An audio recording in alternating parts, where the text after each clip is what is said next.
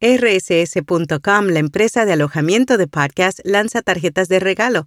Ahora quienes lo deseen podrán regalar alojamiento de podcast por 3, 5, 8 o 12 meses. Para obtener más información o comprar este regalo original, haz clic en las notas. Notipod hoy, un resumen diario de las tendencias del podcasting.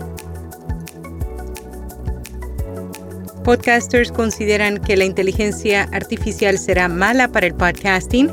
Warner Brothers Discovery se asocia con Spotify y Meta lanza una nueva herramienta de clonación de voz. Yo soy Araceli Rivera. Bienvenido a Notipod hoy.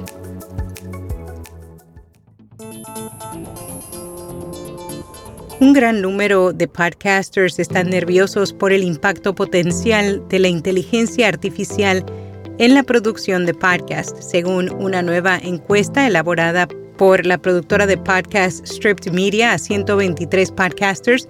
Más del 40% dice que prevé un impacto negativo de la tecnología, especialmente el 21% predijo que la inteligencia artificial y el aprendizaje automático tendrían un impacto positivo. Sin embargo, poco más del 40% reportó aprensión en torno a su crecimiento potencial.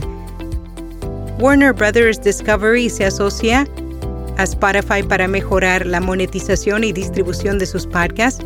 El acuerdo permitirá que la plataforma de podcast empresarial de Spotify Megaphone albergue y distribuya podcasts selectos de Warner Brothers Discovery, incluidos All There Is, de CNN con Anderson Cooper, The Assignment y The Official Game of Thrones Podcast. Meta lanza una nueva herramienta de clonación de voz con inteligencia artificial llamada AudioBox. Ha sido creada por la División de Investigación de Inteligencia Artificial de Facebook. La misma es capaz de generar efectos de voz o sonidos basados en indicaciones de texto, así como clonar voces existentes basadas en una breve muestra grabada. Los especialistas en marketing son optimistas de cara al 2024. Según el informe La Voz del Comercializador 2024 de WARC, la inversión en marketing global aumentará un 8,2% en 2024 hasta superar el billón de dólares por primera vez. Recomiendan a los anunciantes de todo el mundo considerar otros medios como el audio. La Asociación de Anunciantes Nacionales publicó un nuevo estudio. El mismo encuentra que solo 36 centavos de cada dólar invertido que ingresa a una plataforma de ventas programática llega efectivamente al consumidor.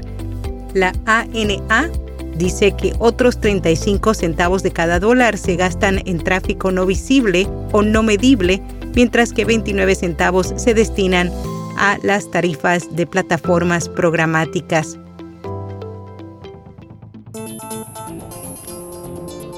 En podcast recomendado Gastromovidas, una conversación íntima e informal con Roberto Ruiz y Sandra Lozano sobre historia de la cocina, bebidas, restaurantes o cualquier cosa que tenga que ver con el mundo gastronómico.